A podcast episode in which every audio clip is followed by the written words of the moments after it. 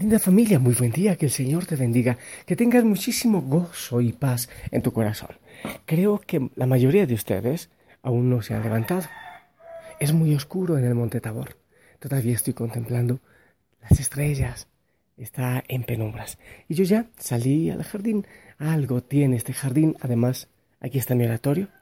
Aquí está Jesús Eucaristía principalmente en mi oratorio, en mi jardín. Está también la imagen de Jesús crucificado y la imagen de la Virgen María que está postrada en adoración. Te invito también a ti a entrar en oración, en adoración. Empecemos este día, este día especial, en oración, unidos unos con otros. Aquí está muy oscuro y bueno, anoche estuve hasta bien tarde, también eh, despierto y pendiente de los movimientos, de lo que ocurrió en la hoguera Osana de Machala. Qué hermoso que el Señor nos esté dando estos regalos, unidos en oración, de corazón a corazón espiritualmente, pero también físicamente. El Señor es maravilloso y seguro que poco a poco se van eh, abriendo nuevas hogueras en distintos lugares del mundo. Que todo sea para ese fuego que quema, que enamora, ese calor humano que el Señor nos regala. Hoy estamos celebrando la solemnidad de la Inmaculada Concepción de la Virgen María. Y quiero invitarte a que vivamos de manera muy especial este ratito de oración. Y qué lindo hoy, en esta fiesta de la Madre María, de la Virgen María, empezar también ese desierto. En la noche empezaremos el desierto eh, en preparación para la Navidad. Quiero eh, proclamarte la palabra del Señor. Del Evangelio según San Lucas, capítulo 1, versos del 26 al 38. En aquel tiempo el ángel Gabriel fue enviado por Dios a una ciudad de Galilea llamada Nazaret, a una virgen desposada con un varón de la estirpe de David llamado José. La virgen se llamaba María. Entró el ángel a donde ella estaba y le dijo, Alégrate llena de gracia, el Señor está contigo. Al oír estas palabras, ella se preocupó mucho y se preguntaba qué querría decir semejante saludo. El ángel le dijo, No temas, María, porque has hallado gracia ante Dios. Vas a concebir y a dar a luz un hijo, y le pondrás por nombre Jesús. Él será grande y será llamado Hijo del Altísimo. El Señor Dios le dará el trono de David, su padre, y él reinará sobre la casa de Jacob por los siglos, y su reinado no tendrá fin. María le dijo entonces al ángel, ¿Cómo podrá ser esto? Puesto que yo permanezco virgen? El ángel le contestó, el Espíritu Santo descenderá sobre ti, y el poder del Altísimo te cubrirá con su sombra. Por eso, el santo que va a nacer de ti será llamado Hijo de Dios. Ahí tienes a tu parienta Isabel, que a pesar de su vejez ha concebido un hijo, y ya va en el sexto mes la que llamaban estéril, porque no hay nada imposible para Dios. María contestó, Yo soy la esclava del Señor, cúmplase en mí lo que me has dicho. Y el ángel se retiró de su presencia. Palabra del Señor. Amada familia, para hablar de la Virgen María, siempre faltan palabras. A mí siempre me faltan palabras. Estaba pensando ahora un ratito de oración antes de empezar a compartir contigo, que he recibido algunas quejas de personas de Osana diciendo que yo no parezco sacerdote, que no hablo como sacerdote, que uso eh, expresiones que no son tan sacerdotales y algunos que me dicen que no soy tan mariano. Bueno, cuando me dicen eso, yo digo, Osana es una familia muy grande y no todos los hijos eh, siempre se identifican con uno, ¿verdad? Así es normal. Y, además hay, hay en la iglesia tantas posibilidades y pues tampoco todos tienen que simpatizar con la familia Usana, solo es una más y hay muchas posibilidades donde podemos encontrar la respuesta. Pero si me gusta hablar de la Virgen María y voy a hablar en este ratito de ella y lo hago con un gusto impresionante en esta fiesta, en esta solemnidad de ella. Y antes de levantarme estaba orando también y pensaba lo siguiente. Yo he luchado porque mi vida sea grata a los ojos del Señor. Pero en medio de tantas maravillas que el Señor hace en mí, porque de ninguna de ellas soy digno yo de alabanza, sino solo el Señor.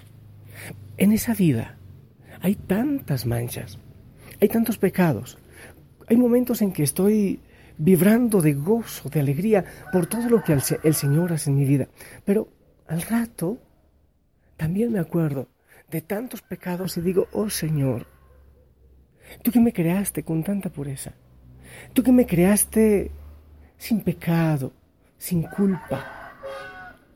Tú que me hiciste y, que vine a la tierra como todos los niños, que son angelitos, aunque tantas veces creemos que vienen con pecado y no sé qué cosa, y, y que vienen manchados.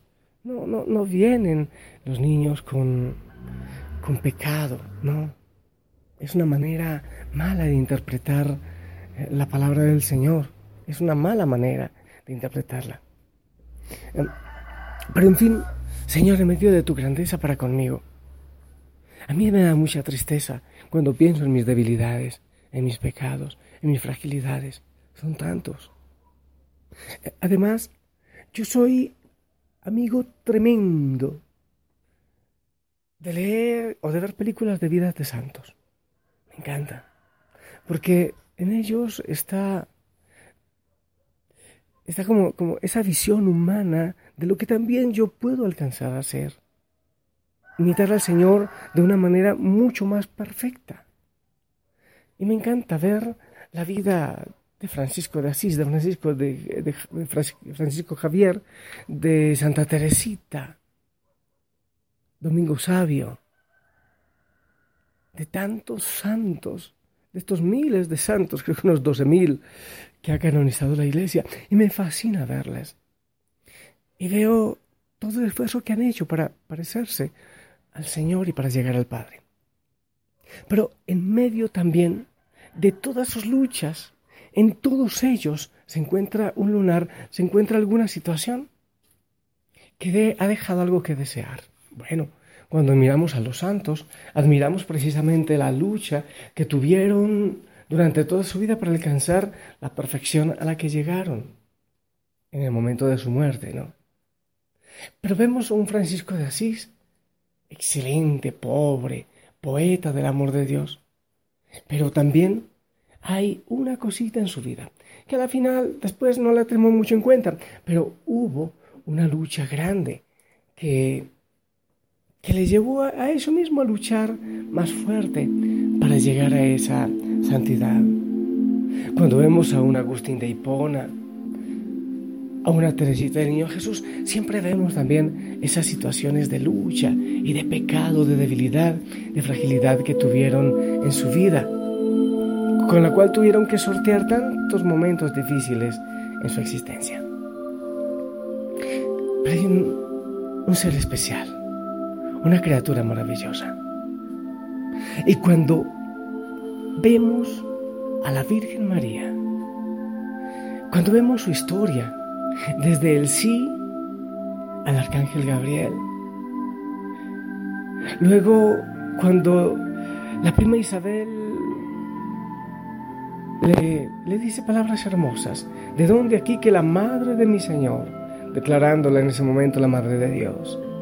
Ella misma, la Virgen María bienaventurada, me llamarán todas las generaciones en Lucas.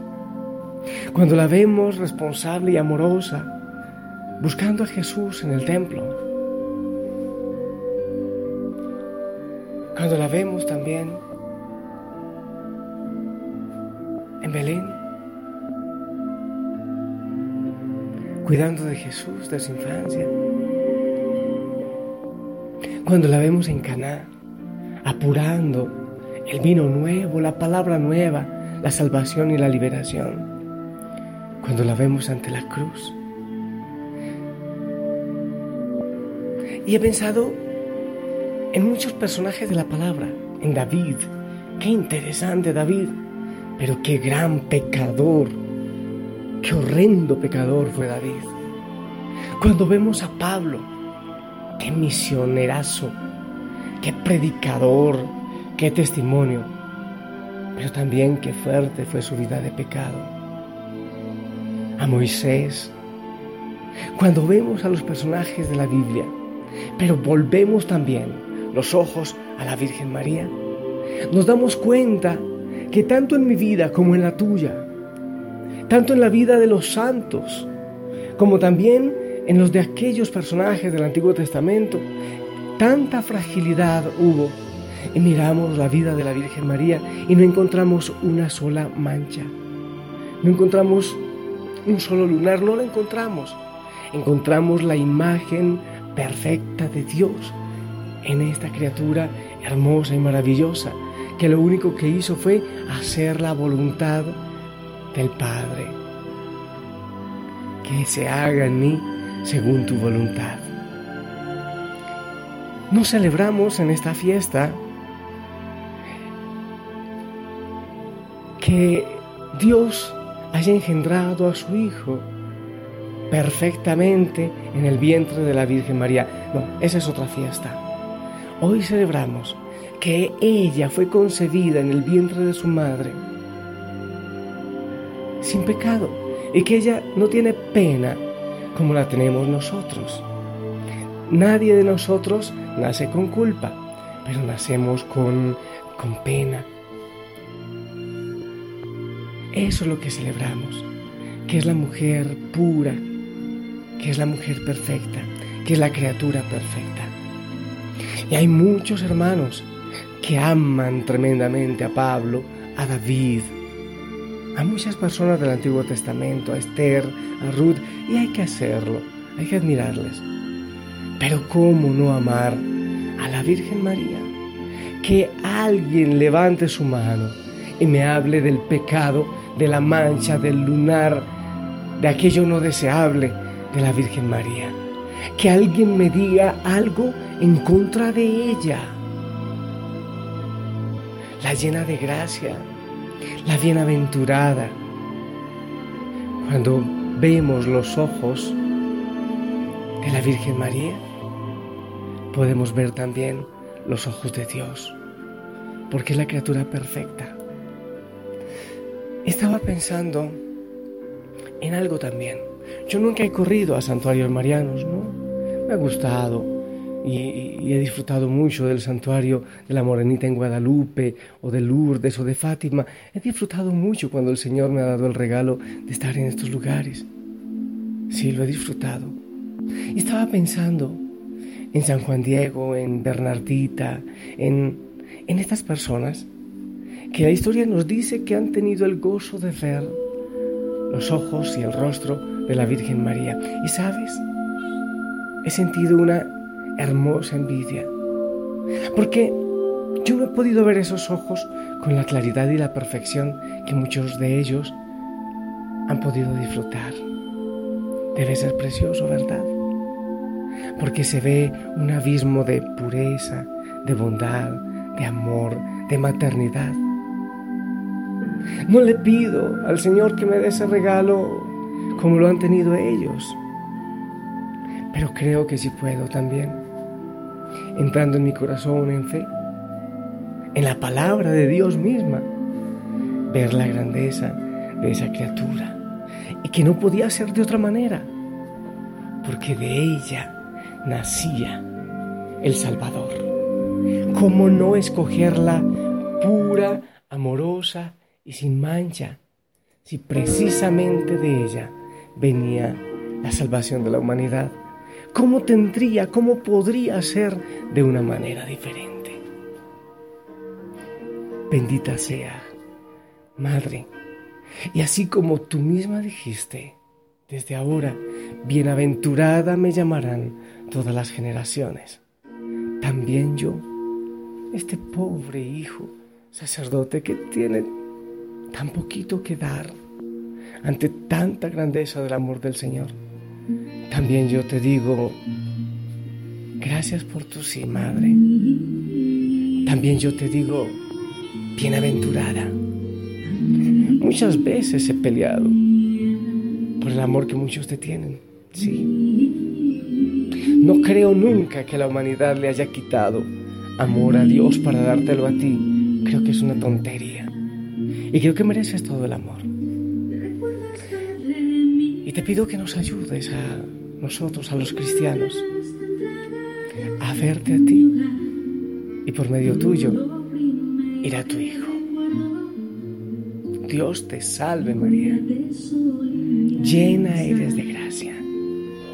El Señor está contigo, bendita tú entre todas las mujeres, bendito es el fruto de tu vientre Jesús. Santa María, Madre de Dios, ruega por nosotros pecadores, ahora y en la hora de nuestra muerte. Amén. Mi amada familia, que la Madre María, con su mirada y su abrazo maternal, te abrace en este día. Sonríe, gózate en el Señor. Esta noche nos escuchamos con la ayuda del Señor para iniciar el desierto.